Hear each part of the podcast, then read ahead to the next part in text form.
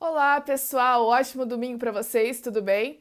Hoje o vídeo de domingo tá saindo um pouquinho tarde, porque realmente essa semana foi bem pesada e eu só tô conseguindo gravar o vídeo hoje, no domingo. Normalmente eu gravo um dia antes, né, para ficar disponível bem cedinho. Mas vamos que vamos, bem-vindo aqui ao canal Confissões de Crente, aí de ressaca pela Semana da Criação. Muito trabalho aqui, mas foi muito legal. Se você não assistiu os vídeos ainda da playlist da Semana da Criação, é, tá aqui no canal, tá bom? Então é só você procurar, ficou bem legal, o pessoal gostou. É, e, enfim, vamos falar aqui da lição, né? Nosso estudo diário aqui da lição da Escola Sabatina lição dos jovens e dos adultos, eu acabo dando um enfoque maior para a lição dos jovens, né? Eu faço uns comentários finais na lição dos adultos. Não se esquece que na descrição do vídeo tem a minutagem. Então, se de repente você quiser ir direto para dos adultos, tem o, o minuto ali, é só você clicar. Se você quiser ir para a lição dos jovens, aí você começa a assistir desde o início, tá bom? Não se esqueça de se inscrever se você está aqui porque clicou no link, se você está aqui porque veio por um vídeo sugerido. E também, para você que é inscrito, não se esqueça de dar o joinha, tá bom, gente? Porque assim o YouTube entende que o conteúdo é relevante e sugere para mais pessoas, tá certo? Vamos então falar da lição de domingo. Dos jovens é Deus joga limpo e a dos adultos é circuncida em seu coração. A lição dos jovens veio trazendo um ponto bem interessante que eu comentei com vocês no sábado sobre aquela aparente contradição que Deus manda o povo chegar lá em Canaã com os cananeus e destruir todo mundo, mas ao mesmo tempo, alguns versos depois, ele fala para maus estrangeiros. E aí, como que fica? Como que a gente consegue entender isso? Vamos lembrar aqui que, como o título diz, Deus joga limpo e Deus é justo. Então, ele não mandaria, por exemplo, matar as pessoas se ele não tivesse dado oportunidade para que aquelas pessoas conhecessem a verdade e se arrependessem, tá bem? A gente precisa lembrar que, na verdade, a terra de Canaã era a herança do povo de Israel literalmente, porque Abraão, mais de 400 anos antes, comprou aquelas terras.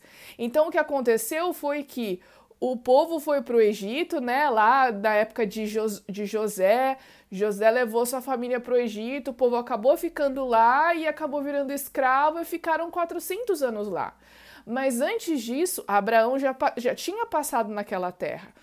Aqui em Gênesis, no, no capítulo 15, no verso 16, diz assim: Na quarta geração tornarão para aqui.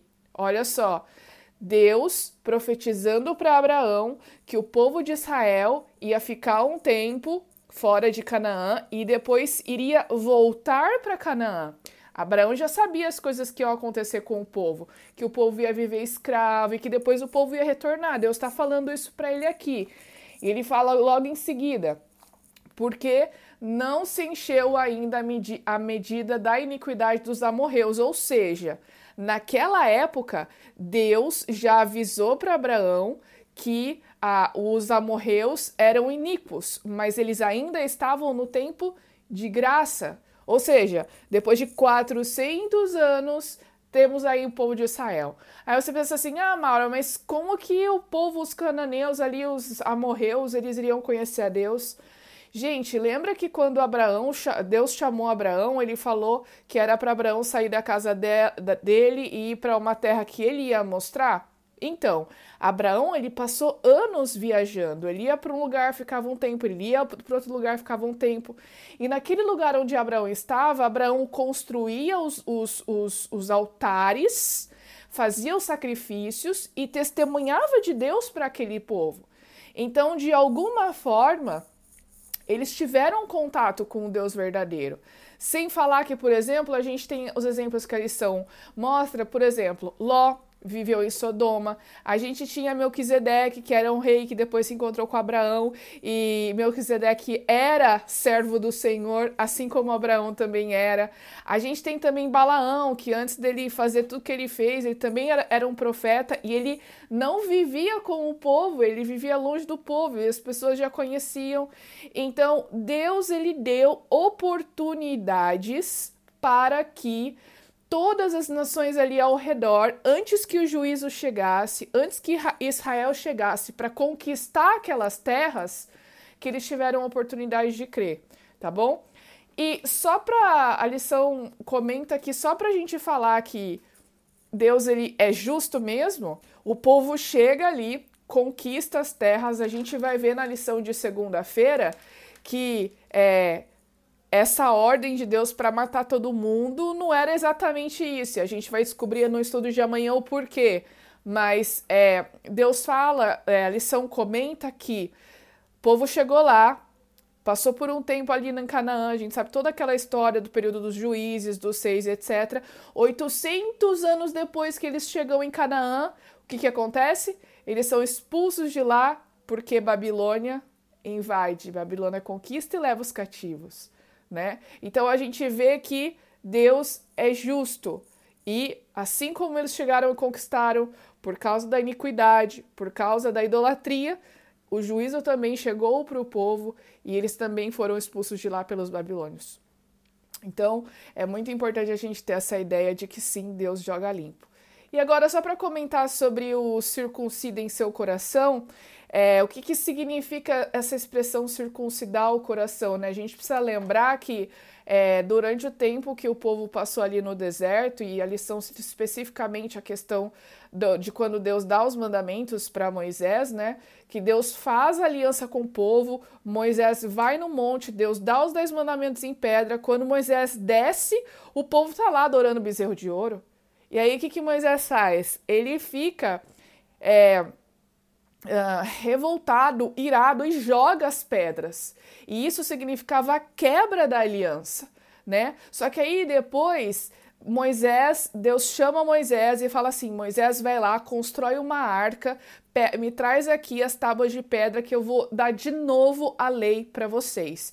E é assim que uh, Deus refaz a aliança que havia, que havia sido quebrada simbolicamente né? E essa questão da circuncisão, ela também tem a ver com aliança, porque foi uma manifestação, um símbolo, na verdade, na carne da aliança de Deus com o povo, primeiro com Abraão, né? Deus pediu para Abraão circuncidar é, Isaac, por exemplo, para que Abraão se circuncidasse e também circuncidasse todas as pessoas que estavam com ele. Esse era um símbolo da aliança que Deus havia feito com o povo. Agora, o que significa circuncidar o coração? Significa refazer essa aliança e dedicar o nosso amor a Deus, nos dedicar a servir a Deus, né? Porque Deus é ele quer o nosso todo, a gente já estudou na lição da semana passada.